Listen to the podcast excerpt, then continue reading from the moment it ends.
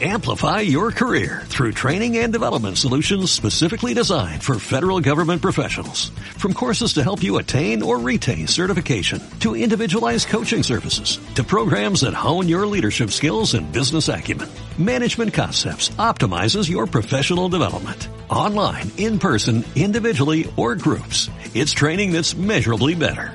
Learn more at managementconcepts.com. That's managementconcepts.com. Esto es una producción de Mindalia Televisión y Mindalia Radio, audiovisuales sin ánimo de lucro de mindalia.com, para aportar conocimiento y crear conciencia. Mindalia.com, la primera red social de ayuda altruista a través del pensamiento. De lo que os voy a hablar, porque claro, estamos en crisis. Dicen que estamos en crisis, ¿no? O dicen que estamos saliendo de la crisis. Bueno, estamos en crisis, por lo tanto yo os voy a ofrecer un 2 por 1 Tenía pensado hablar solo de esta búsqueda que me ha llevado a diferentes lugares del planeta, desde Argentina a Israel, de Israel a Jordania, de Jordania a Pakistán, de Pakistán a Cachemira, siguiendo la pista de esos objetos sagrados que tienen una consistencia física. Del 100% que vais a ver, un 75% se pueden ver, se pueden, bueno, tocar. Ahí ya es dependiendo de las autoridades pertinentes que os dejen o no. Pero lo cierto es que están ahí. Y eso es importante reseñarlo. Lo que pasa es que por esas casualidades que cita mi amigo Josep, pues eh, la casualidad, el destino ha querido que cuando a Gloria le dije de qué iba a tratar esta charla, pues muy poquito tiempo después, eh, mi editora pues me, dijo que pensaba escribir el siguiente libro, le sugerí precisamente el de esta charla y bueno, pues ha sido eso, ¿no? En, junio saldrá ese, ese, libro, ese nuevo libro que tiene mucho que ver con lo que os voy a hablar. Por lo tanto, a fin de no adelantar demasiado, he decidido hacer ese dos por uno. Por un lado, hablaros de, hablaros de objetos sagrados que tienen una parte muy importante de malditos. Digamos que aquellos que han intentado hacerse con estos objetos o que, o que los han tenido en su poder, pues no les ha ido demasiado bien al final, sí durante, pero no, no al final, les ha ido bastante mal. Y por otro lado, pues aprovechando el concepto maldito, vamos a dar una vuelta por diferentes lugares malditos del planeta, que eso a mí me encanta. Es decir, no sé si, no sé si os voy a meter miedo, por lo menos lo voy a intentar, ¿no? Cuando llegue el momento pediré que apaguemos las luces lo máximo posible para intentar meternos en esas historias que en el pasado eran consideradas certezas que han pasado los siglos como si fueran auténticas leyendas y cuando empiezas a escarbar te das cuenta de que como ocurre también con los mitos hay una parte real a la que merece la pena atender. Pero de momento nos vamos a centrar en estos objetos sagrados. Y como digo siempre, vamos a intentar montarnos en nuestra particular máquina del tiempo y vamos a viajar por diferentes siglos. De momento, si este cacharro maldito también funciona, nos vamos a Viena, al año 1910. Es cierto que en aquella época Viena ya estaba en decadencia, pero durante muchísimos siglos fue la capital social, cultural, política, prácticamente del mundo conocido. Allí, en los rincones de esta ciudad, pues a, la vera de la ópera, se juntaban grandes artistas ¿no? para intentar tener esa oportunidad de saltar a este gran templo. Y en aquel año de 1910, un pintor bastante mediocre, casi, casi, casi rayano con, con, lo que era un vagabundo, paseaba por las calles de Viena buscando su oportunidad. Intentaba vender sus acuarelas. Era un hombre obsesivo en muchos aspectos, imaginativo, posiblemente en el peor de todos ellos, y además que había interpretado el pasado a su forma para ir construyendo lo que sería su terrible futuro. Aquel joven pintor se quedó fascinado delante del Palacio de Hotburg, como os digo en Viena, y decidió entrar, viendo que no era capaz de vender ninguna de sus obras, entró en este palacio y empezó a recorrer los museos. ¿Por qué? Porque sabía que allí se contenía algo. Entre otras cosas, en los salones, en los grandes salones del Palacio, de Hotburg, se encontraban las insignias de los Habsburgo. Estamos hablando del tesoro real, piezas tremendamente codiciadas por grandes reyes a lo largo de los siglos y que sin embargo habían conseguido llegar íntegras a ese año de 1910. Pues bien, él no se quedó, ese joven pintor, pintor no, pintor, parezco chiquito la calzada, ese joven pintor no se quedó estasiado ni con la corona que veis, ni con ese bastón, ni con esa cruz. Él se quedó estasiado con otro objeto que pertenecía precisamente a estas insignias reales, porque él, este pintor, conocía su historia y sobre todo sabía que la historia que había detrás de ese objeto había hecho que en el pasado se hubieran gestado grandes imperios. Como os digo, entre todas ellas le llamaba poderosamente la atención la Eligilange, la lanza del destino. Cuentan las crónicas que aquel joven pintor se quedó durante horas prácticamente en estado de trance contemplando este objeto y en su cabeza amasó la idea de que en un futuro esta pieza sería suya, como en el pasado había estado en manos de grandes y poderosos reyes. Pero ¿cuál es el poder de la lanza? Vamos a intentarlo, a ver si esto funciona. Bueno, antes de, de ir aquí. La lanza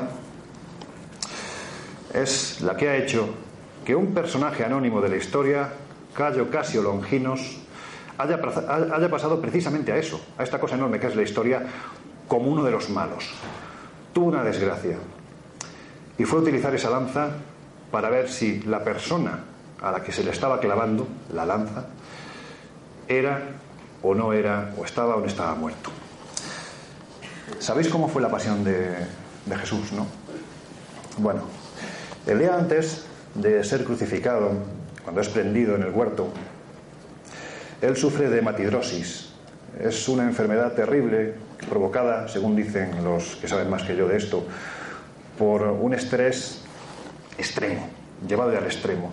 El cuerpo empieza a exudar sangre. Y esa es la escena que las Sagradas Escrituras nos transmiten de un Jesús nervioso, totalmente hecho polvo, porque sabe lo que le va a ocurrir, es consciente de lo que le va a pasar.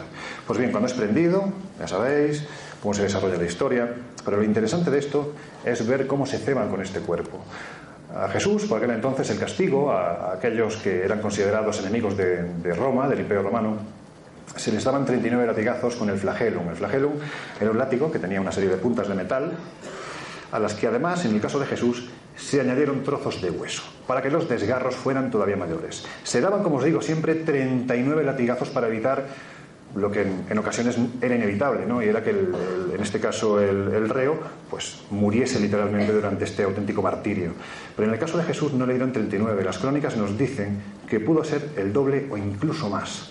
Por lo tanto, cuando Jesús es sometido a esta pasión, una vez que se le han dado esos 80, 85, 90 latigazos, nos encontramos con un hombre absolutamente deshecho. Seguramente tenía la espina dorsal al descubierto. Las venas, los músculos le colgaban de la espalda en auténticos jirones de carne. Estaba a punto de sufrir un shock, un shock es decir, un fallo multiorgánico total. Estaba a punto de morir. Y sin embargo, aún así, después de colocarle no esa corona, sino ese casco de espinas sobre la cabeza, que le hace bastante daño, hay que decir que Jesús se le coloca en la espalda el conocido como patíbulum, que era el travesaño horizontal que tenía que llevar a cuestas, que pesaba un quintal. En su estado, imaginad lo que tuvo que suponer el llevar ese patíbulum desde el lugar donde fue martirizado bestialmente hasta el lugar donde debía de ser crucificado. Imaginad lo que tuvo que sufrir, pero lo hizo. Y cuando llegó allí, lo normal a los reos se les concedía cierta gracia, y es que las manos, los pies se ataban a los maderos. En el caso de Jesús no. En el caso de Jesús se utilizaron clavos de cuatro caras de entre 16 y 18 centímetros, atravesando tanto las muñecas como los pies por el nervio mediano, lo que le provocó todavía un dolor más extremo. En esas circunstancias fue alzado a la cruz. Estaba mal, estaba bastante mal. Por aquel entonces, eh, la muerte en sí no se producía ni por el martirio, si aguantabas y llegabas hasta allí, ni por los clavos, sino que se producía por la propia asfixia de la colocación del cuerpo en la cruz. Por lo tanto, cuando los eh, reos tardaban mucho en morir, llegaba el centurión romano con un mazo, partía las piernas para que el cuerpo colgara y de esta forma la muerte fuera inminente, por asfixia, todavía más terrible. La escena, no sé si se va a oír, espero que sí, se tuvo que desarrollar más o menos así antes de que apareciera precisamente en escena este señor llamado Cayo Casio Longinos.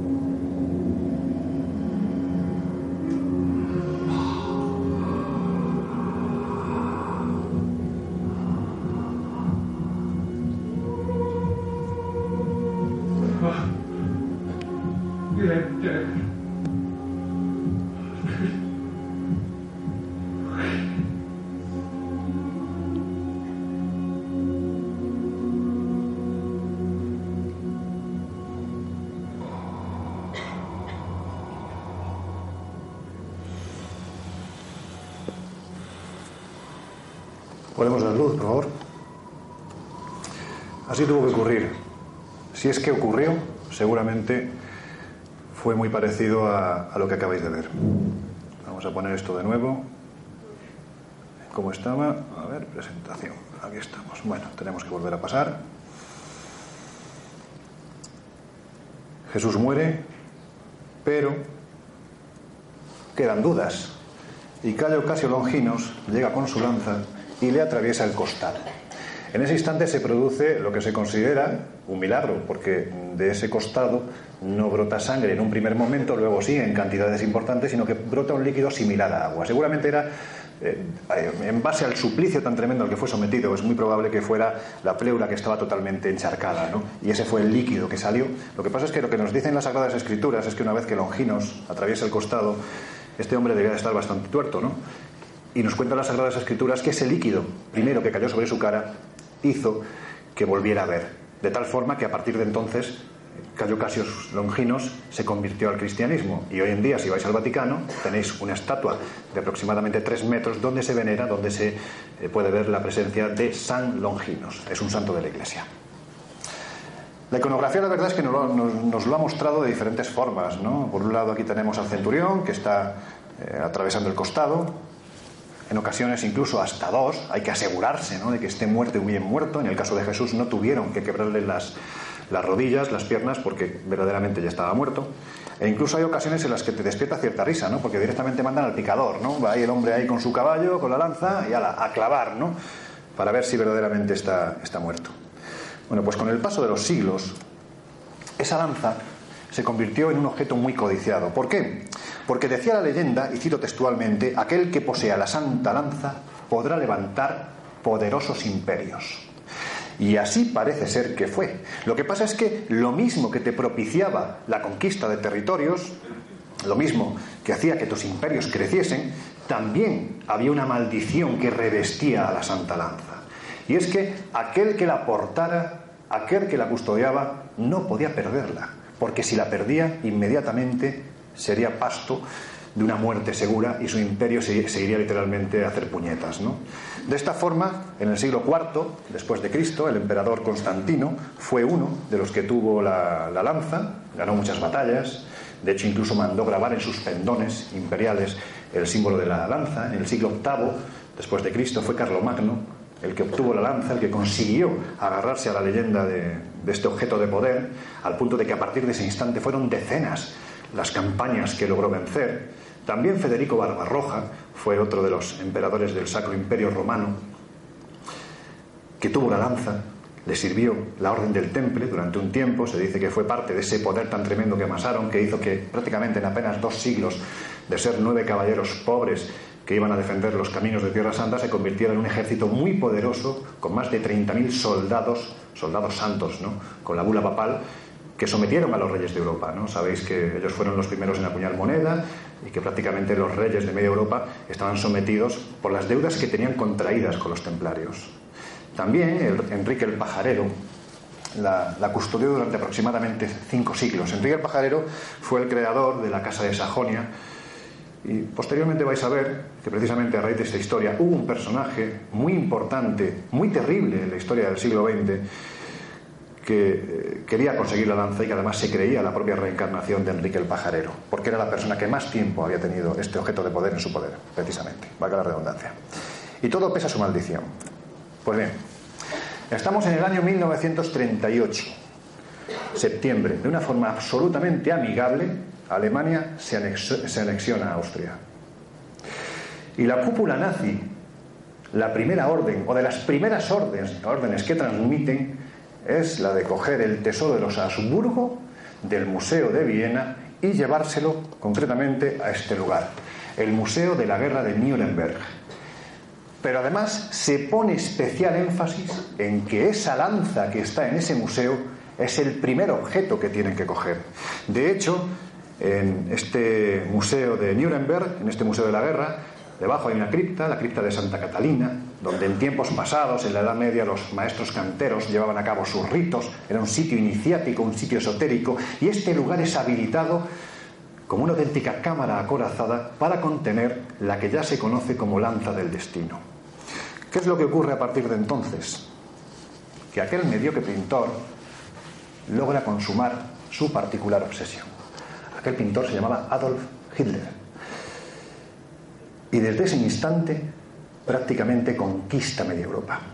Hay que decir que cuando la lanza del destino llega al Museo de la Guerra de, Nuremberg, uno de los oficiales de la SS, que tiene el privilegio de ser el primero en contemplar aquel objeto sagrado, que ha estado en contacto ni más ni menos que con el cuerpo del Hijo del Hombre, del Hijo de Dios, es Karl Haushofer, se da cuenta de cuáles son los verdaderos objetivos que tiene su Führer, ni más ni menos que merced al poder que atesora este objeto, conquistar el mundo. Estamos, como os digo, en el año 1938. En marzo del 39 se anexiona de una forma quizás ya no tan amigable Checoslovaquia. En septiembre del 39 invade Polonia. Y a partir de ahí, en una suerte de guerra relámpago nunca vista, conquista media Europa sin encontrar prácticamente oposición. Esto ocurre hasta el 13 de octubre del año 1944. Entonces, sobre este lugar, sobre ese Museo de la Guerra de Nuremberg, cae una bomba muy potente que deja al descubierto la puerta de la cámara acorazada donde se contiene la lanza del destino.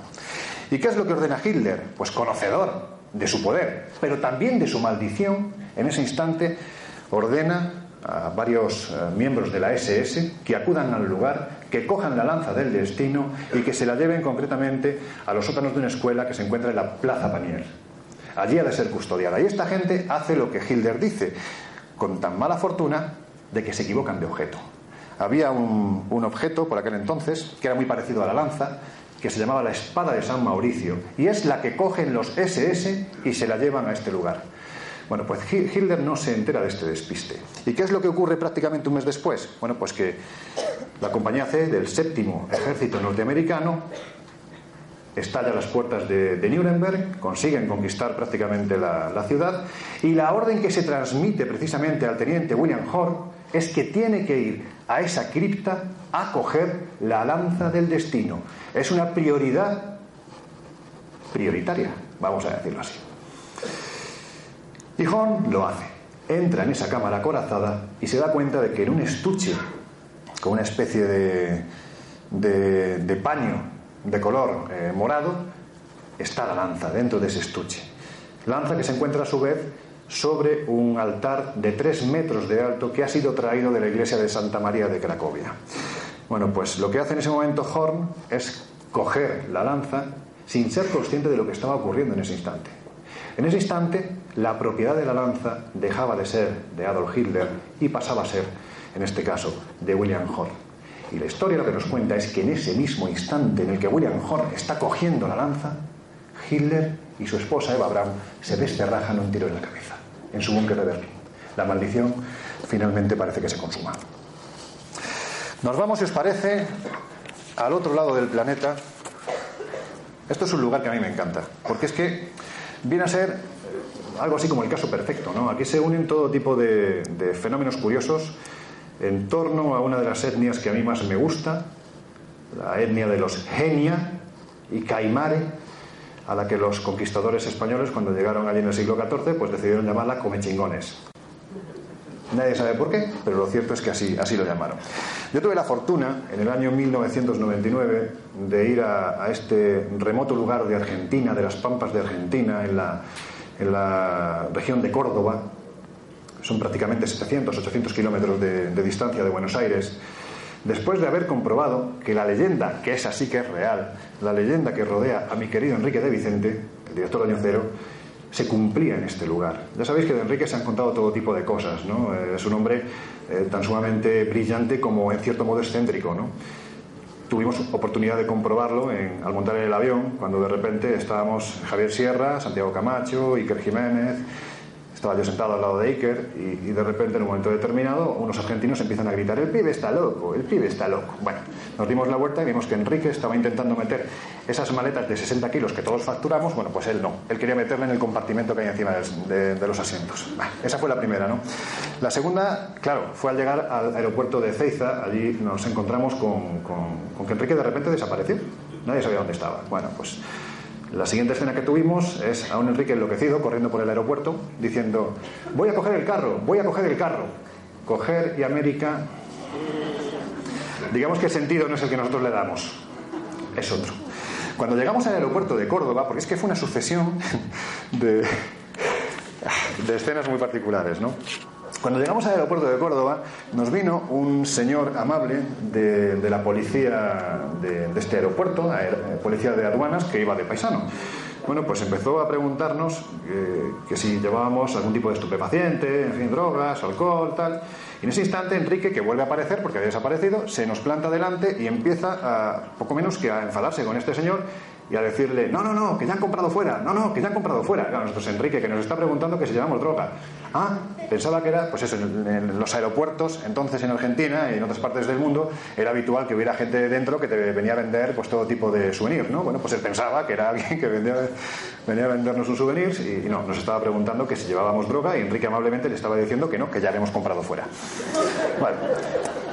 Esto fue, pues eso, ¿no? La, crónica de un viaje verdaderamente estrambótico al llegar a, Capilla del Monte, que era nuestro destino final, en una de esas ocasiones en las que era un congreso internacional, eh, cuando terminamos eh, una de las charlas, y que yo nos fuimos a nuestra habitación, y cuando abrimos la puerta nos encontramos a un señor de dos metros con mucho vello en el cuerpo, que tenía un mensaje eh, importantísimo para Juan José Benítez.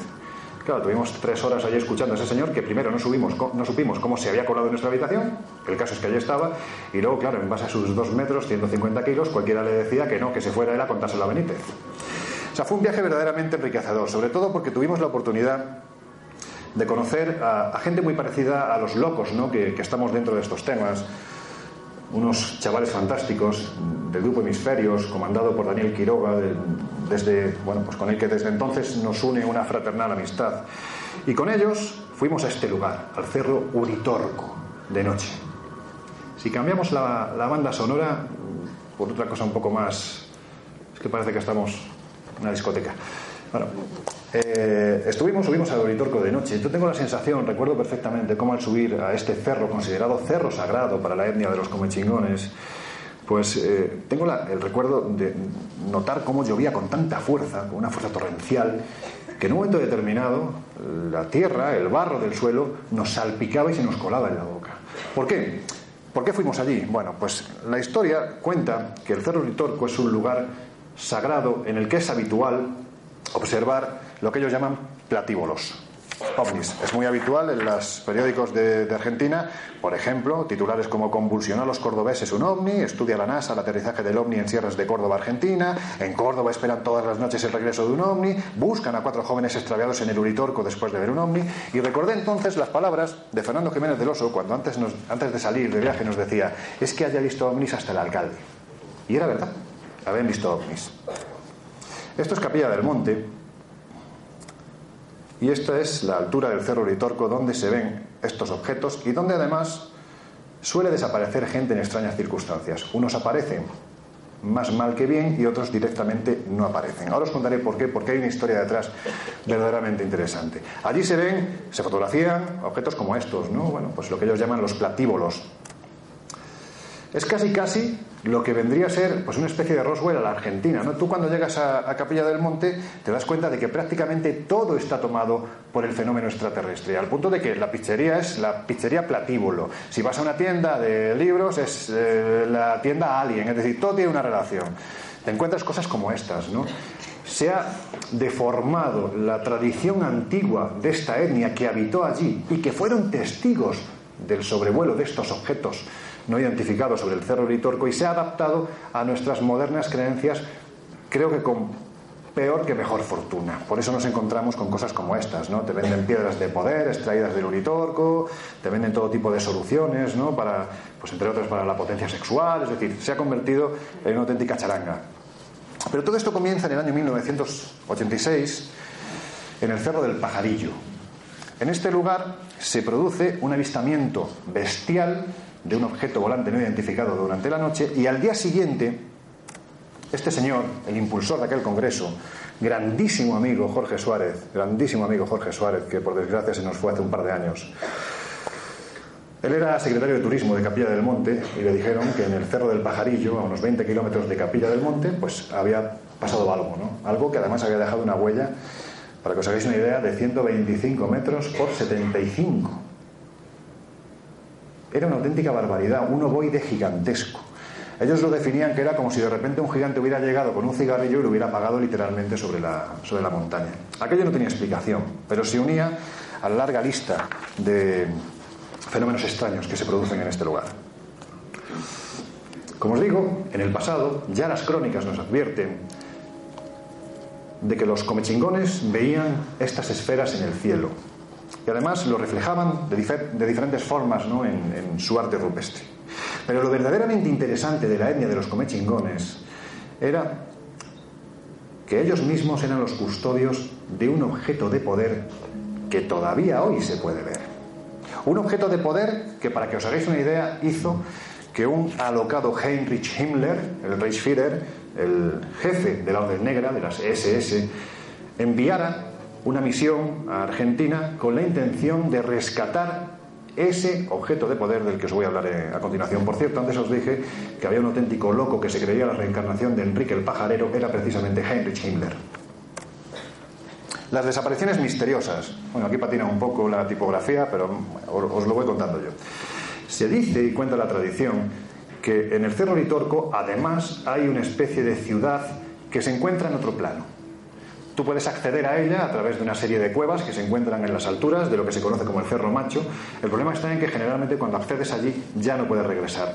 Es la que se conoce como ciudad de Erx. En Erx es donde nació la leyenda, la certeza, vamos a decirlo así, de que esta etnia que se protegía en el corazón de este Cerro Litorco custodiaba lo que vais a ver. ¿Qué es esto? Bueno, pues tenemos que irnos al año 1938 cuando un maestro humilde llamado Orfelio Ulises Herrera aseguró al profesor, al doctor Guillermo Alfredo Terrera, que era catedrático de la Universidad Estatal de, Córdoba, es decir, Fernando decía que este señor en aquel tiempo en el que todos se autodenominaban doctores, pues era un auténtico placer encontrarse con alguien que realmente lo era. Bueno, pues Guillermo Alfredo Terrera, que pertenecía que no solo era catedrático, sino que además pertenecía a la Escuela Primordial de Ciencia Hermética, una especie de escuela esotérica, se enteró de la historia de Orfelio Ulises Herrera. Este señor humilde aseguró que durante ocho años viajó al Tíbet, que estuvo en Shambhala, en esa ciudad etérica, y que de una forma u otra fue adoctrinado en el conocimiento primordial, en el conocimiento esotérico, y que además allí fue la primera vez que oyó hablar de la piedra que habla. Y le dijeron que además esa piedra que habla, que es la que tenéis en la imagen de la izquierda, estaba enterrada en el Cerro Vitorco. Orfelio Ulises Herrera, que era un hombre, aparte de apasionado con las temáticas que trataba, también era un, hombre tenaz, un hombre bastante cabezón, decidió que hasta que no encontrara el, objeto, no pagaría, la piedra que habla. Y así lo hizo y lo logró encontrar. Había aparecido lo que se conoce como bastón de mando toquilítico o simiwinki un objeto de poder como pocos hay en el mundo, del que se decía que aquel que lo portara, que aquel que lo lograra controlar, tendría el cetro del mundo. De ahí la obsesión de Himmler, de Hitler y de los suyos, porque como sabéis, los nazis, pues se dice que tenían un pie en tierra firme y otro pie en la Atlántida, ¿no? Eran gente que de una forma u otra se guiaba por esos, esas interpretaciones que hacían de la historia pasada, de las leyendas, para intentar lograr esos objetos de poder que permitieran que se perpetuara lo que en definitiva buscaban, que era el Reich de los mil años. Bueno, pues para allá que se fueron a intentar encontrar el Shimiwinki o toquilítico.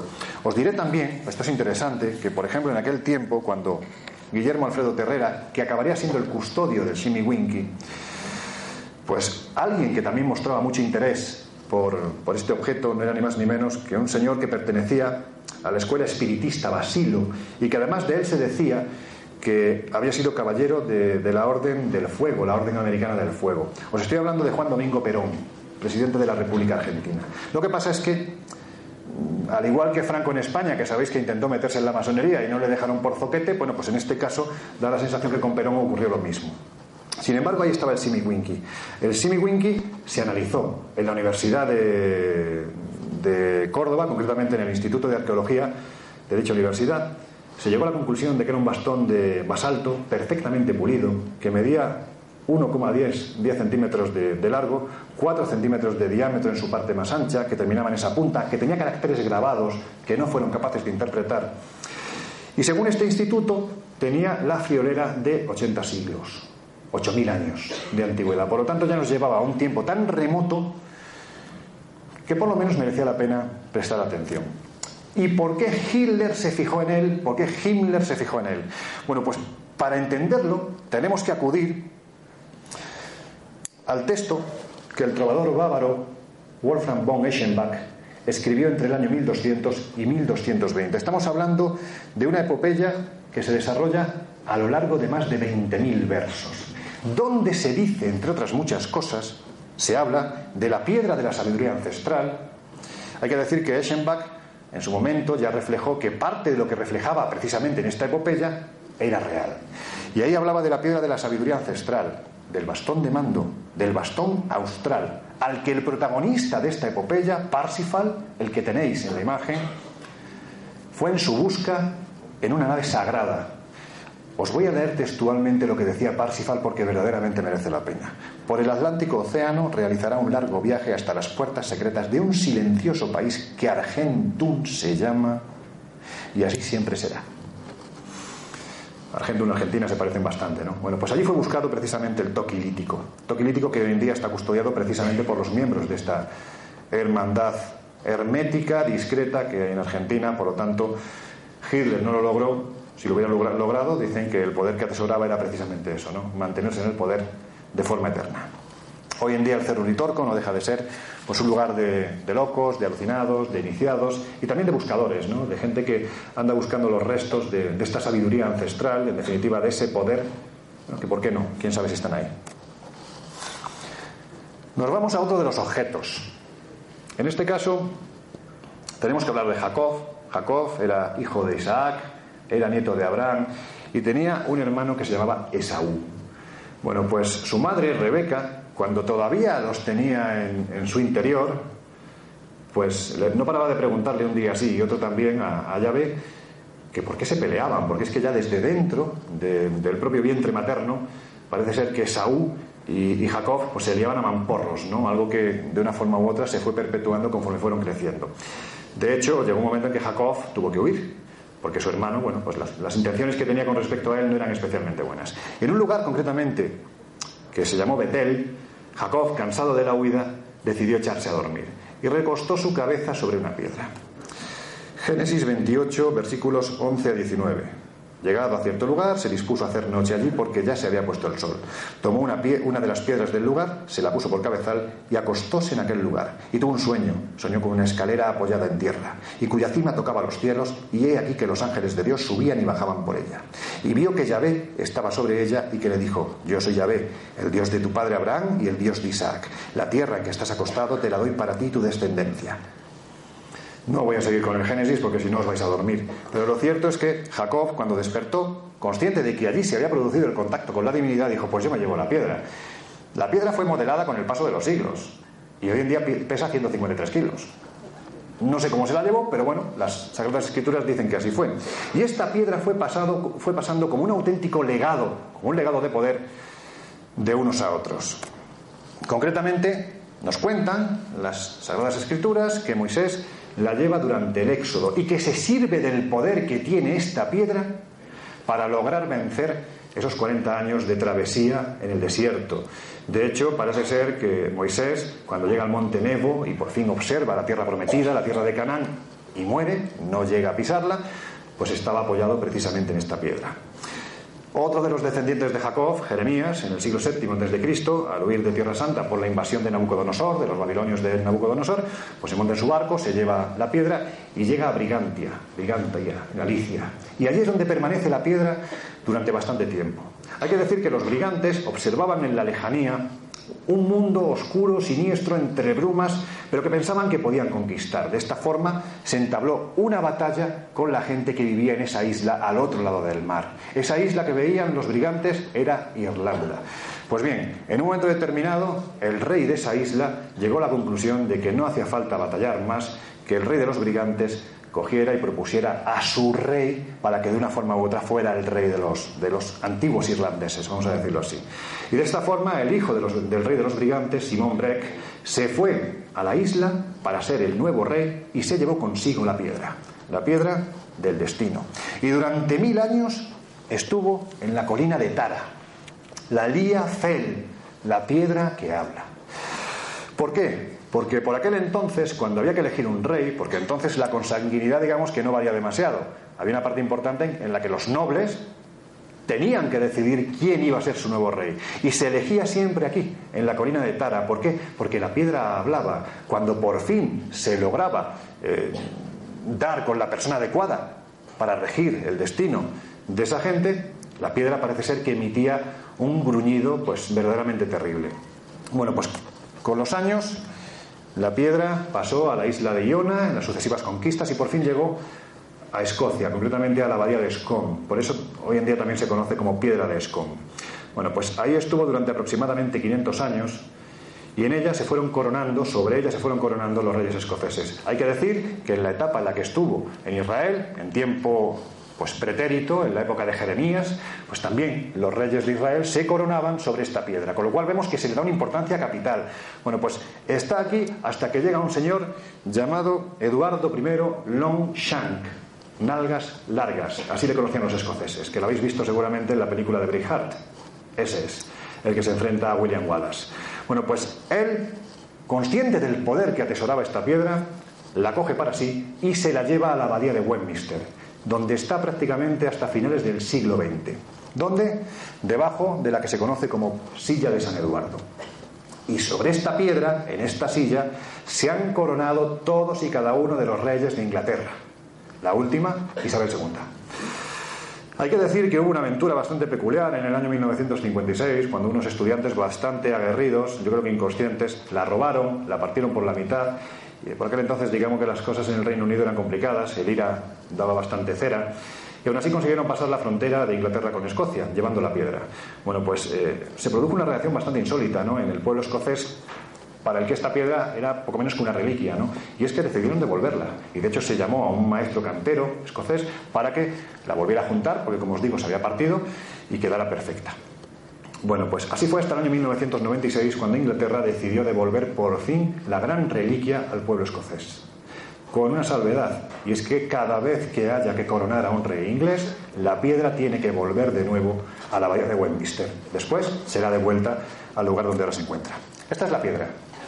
Aquí la podéis ver. Un objeto de poder que incluso atesora una cierta maldición. Aquí lo tenéis debajo de esa, de esa silla.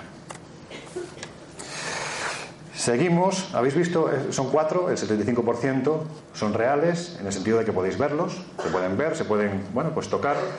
Esta quizás no tanto, aunque está siendo buscada desde hace siglos, ¿no? Eh, la última noticia que tenemos de ella, yo creo que Josep estuvo hablando con, el señor con el que, del que os voy a hablar ahora, en el año 2013, el diario británico de Telegraph, sacó una noticia verdaderamente interesante, ¿no? En la que el, el protagonista, el rabino Chaim Richman, que es uno de los hombres más influyentes que hay en la actualidad, simplemente porque es el que está empeñado en amasar dinero, dice que tiene unos 30 millones de dólares ya para iniciar la construcción del tercer templo, ya ha conseguido construir la menorá, el candelabro de siete brazos, pues este señor eh, aseguró en este diario que, bueno, pues que en una de las salas donde se almacenan las partes principales del nuevo templo, del tercer templo, descansa el arca del pacto o el arca de la alianza. Y se quedó tan pancho. Pero dijo, esta no es la verdadera arca. Bueno, hasta aquí todo normal, menos mal. Dijo, dice o sea, dijo que ella está oculta a un kilómetro de aquí, en cámaras subterráneas cavadas en los días de Salomón. Y esto fue lo que dijo este rabino, posiblemente el último que ha estado, yo no sé si buscando, según él encontrando este arca. ¿Qué es el arca de la alianza? El arca de la alianza, estoy recurriendo a citas bíblicas porque es donde se explica meticulosamente cómo son cada uno de estos objetos sagrados. Éxodo 25, versículo 10 al 22. Dios le dice a un señor llamado Besalel, que era miembro de la, de la, tribu de Judá, le dice que construya el arca. Y lo hace de esta forma. Haz un arca de madera de acacia que mida un metro y diez centímetros de largo, 65 centímetros de ancho y 65 centímetros de alto. Recúbrela de oro puro por dentro y por fuera y ponle un ribete de oro alrededor. Patatín, patatán, continúa dándole una serie de instrucciones tan sorprendentemente precisas que hoy en día casi se podría construir. Otra cosa es que realmente pudiéramos otorgarla de ese poder que supuestamente tenía el arca de la alianza. Y es aquí donde empiezan las búsquedas, algunas de ellas verdaderamente divertidas, de auténticos jetas, pero también donde empiezan las explicaciones. ¿no? ¿Qué es el arca de la alianza? Que es un objeto que, según nos dicen las Sagradas Escrituras, es capaz por sí solo de derrotar ejércitos. Un objeto que según dicen las Sagradas Escrituras, cuando se ponía en marcha su poder, y, solo podían hacerlo los levís, eran los únicos que podían sacar el arca del templo, siempre advertían a su ejército que estuvieran como mínimo a una distancia de dos mil codos para no verse afectados por el tremendo poder que tenía este arca. Bueno, pues aquí hay explicaciones para todos los tipos, ¿no? El suizo Erich von Daniken, que ha pasado a la historia, pues precisamente por eso, ¿no? Por meterse como un auténtico elefante en una cacharrería, ¿no? E interpretarla a su modo, pero en fin, parte de la idea de que cumplió su función porque hizo que en, muchos de nosotros se despertara el interés por esa historia heterodoxa. Él decía que era poco menos que un sistema de radio, ¿no? Pues un receptor a través del cual eh, Moisés lograba hablar con la divinidad. Quizás en el año 1948 se plantea una hipótesis verdaderamente interesante, que es la que plantea Maurice Denis Papin, que dijo que era un condensador capaz de producir descargas de 700 voltios. Todos sabéis lo que le ha pasado a Fernando Alonso oficiosamente eh, hace unas semanas, ¿no? Se habla de una descarga que lo dejó inconsciente y que prácticamente cuando volvió en sí decía soy Fernando Alonso, cuando sea mayor quiero ser corredor de Fórmula 1. Esa descarga se supone que fue de 480 voltios. Aquí estamos hablando de 700 voltios. Es una, cantidad verdaderamente importante. ¿Y por qué llega a esta conclusión Maurice eh, Denis Papin? Bueno, porque realmente, como os digo, las instrucciones son tan detalladas ofrecen la idea de que se trata de un condensador de energía, porque efectivamente tiene eh, materiales conductores, como son el oro, y materiales, materiales, aislantes, como son, por ejemplo, la acacia. Bueno, es una explicación que podría, que podría servir. El arca de la alianza, siguiendo la pista a lo largo de la historia, se nos dice, por ejemplo, que en el año 70 después de Cristo, el emperador Tito arrasa con Roma y se lleva los últimos objetos que quedan en el segundo templo de Salomón. Aquí vemos en el arco de las siete luminarias que se encuentra en Roma, en la ciudad antigua de Roma, muy cerca del circo romano, se encuentra este friso donde vemos a las legiones romanas. Sabéis que aquí lo que se representaba en los arcos eran arcos del triunfo, el triunfo sobre el enemigo y además los tesoros que se habían llevado. Y aquí son muchos los que interpretan que lo que se están llevando es, por un lado, a ver si sale el ratón, la menorá o candelabro de siete brazos y esto que muchos interpretan con el arca de la alianza. Pero es que si nos vamos a la Catedral Francesa de Och, también hay un relieve en el que se ve aquí ya así con mucho más detalle esta representación en la que unos señores pues están llevando portando el arca de la alianza. La sensación que da es que la creencia era que sí existía. Puertas del paraíso del batisterio de Florencia. También está representado el traslado del arca de la alianza. Por lo tanto, estamos ante un objeto que todavía no ha aparecido, pero que da la sensación de que pudo ser real. Y se ha buscado. ¿Dónde se ha buscado? Pues por ejemplo en Etiopía, donde se encuentra la protohistoria del, cristianismo católico. Esto es la libela, no es en este lugar concretamente, sino que es en Santa María de Axum, donde los 17 de enero de cada año, es una fecha además especialmente importante para los que disfrutamos de estos temas, es ese día en el que, por ejemplo, en Rennes-le-Château se produce ese fenómeno de Le Point Blanc, las, las manzanas azules, ¿no? que aparecen eh, a la una del mediodía, hora solar, eh, atravesando la cristalera, se ven reflejadas en ese altar mayor donde a su vez está reflejada una María Magdalena aparentemente embarazada. No me voy a liar con esto, simplemente os diré que ese 17 de enero aquí se produce, se celebra la fiesta del arca y es sacada, sacada de Santa María de Axum, llevada a hombros, tapada para que nadie la vea, y todas y cada una de las iglesias de Etiopía tienen su pequeña copia de ese arca que se encuentra según dicen allí. También se ha buscado en el monte Nebo, desde donde decía que Moisés atisbó por fin, después de esa larga travesía en el desierto, la tierra de Canaán. Por supuesto, el monte del templo, el monte Moria, también se ha buscado, imaginad los conflictos políticos que se han desencadenado en estas búsquedas. Y la verdad es que te encuentras con historias verdaderamente deliciosas dentro de lo estrambóticas que son, ¿no? porque hay, son muchos los que han buscado el arca de la alianza son muchos los que hoy mismo seguramente están buscando el arca de la alianza. Por ejemplo, en el año 1867, un teniente del ejército británico, Charles Warren, decidió que había llegado el momento de descubrir el arca de la alianza porque estaba convencido de que estaba debajo del monte Moria. Las autoridades desaconsejaron, tanto musulmanes como judíos, que se hicieran esas excavaciones, pero él pasó olímpicamente, empezó a hacer una galería con tan mala fortuna de que fue tal el ruido que realizó a la hora de profundizar debajo de la cúpula de la roca que los musulmanes que estaban allí pues decidieron que había llegado el momento de hacer su particular entifada con Charles Warren y literalmente tuvo que salir corriendo porque le estaban apedreando. Quizás una de las historias más curiosas es la que protagoniza el psíquico Gary Cannon. Este señor llega a Israel, llega a Jerusalén, convencido de tener la localización exacta del arca del pacto, del arca de la alianza. ¿Y por qué llega a esa conclusión? Porque se lo ha dicho su guía, Mosek. Hasta aquí todo bien. Lo que pasa es que Mosek era un espíritu que se manifestaba, era el espíritu de un egipcio que en tiempos faraónicos anduvo buscando el arca de la alianza, que se le había aparecido a este señor agarricano para decirle dónde se encontraba. Lo interesante de esto es que hubo quien se lo creyó. Pero bueno, en el año 1968, Meir Ben Do, este fue el hombre más amable y el que peor lo pasó, ¿no? Porque aquí lo que ocurrió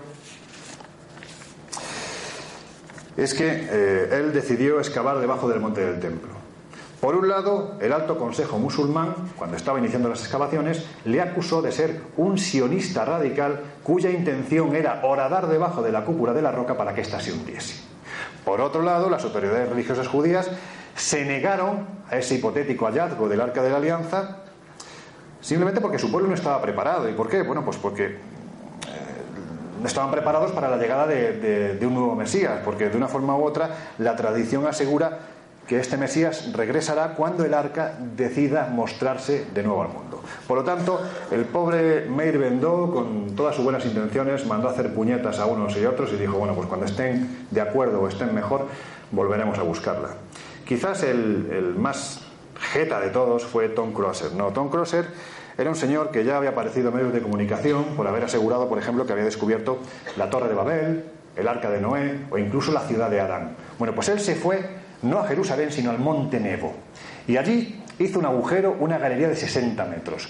Cuando llegó a esos 60 metros, la pared se cayó y descubrió que había una cripta. En el centro de la cripta había un rectángulo, una caja de oro en cuyo interior se custodiaba el arca de la alianza. Y además pensó que no podía profanar un lugar tan sagrado, pero sí sacar fotografías. Y sacó fotografías.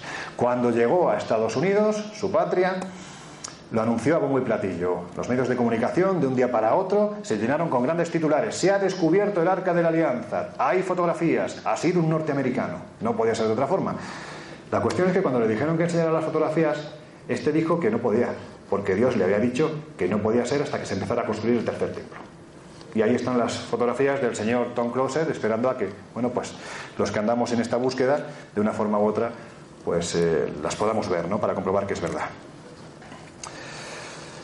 Evidentemente los nazis también anduvieron detrás del, del, arca de la alianza en lo que se vino a denominar Operación Trompetas de Jericó. Bien es cierto que hay muy poquitos documentos, prácticamente ninguno, que nos hablen de esta operación, pero está documentado por diferentes fuentes que en el año 1943 un oficial de la SS llamado Otto von Kesser liberó del campo de Dachau a un sabio cabalista anciano judío y liberó a toda su familia. ¿Para qué? Para encomendarle una misión.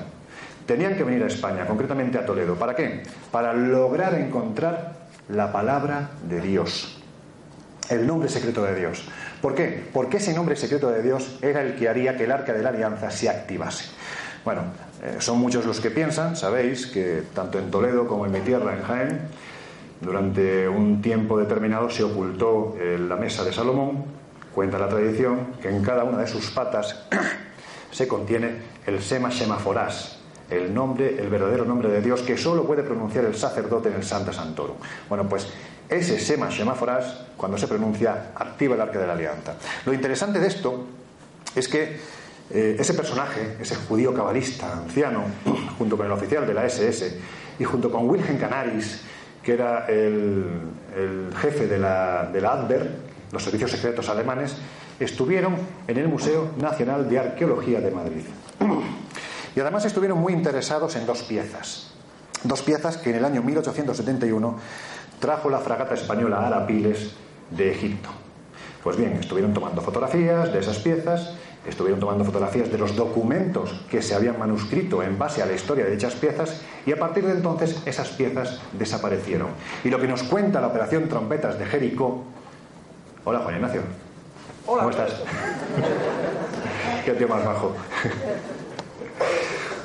Pues lo que nos cuenta la historia es que a partir de entonces se inicia por parte de los nazis la búsqueda del arca de la alianza precisamente en Egipto. Es un objeto de poder fundamental, si era un objeto de poder que era capaz por sí solo de acabar con, ejércitos enteros, imaginad si ese objeto existiera y cayera en manos del ejército nazi. Pero ahora vamos a cambiar de tercio.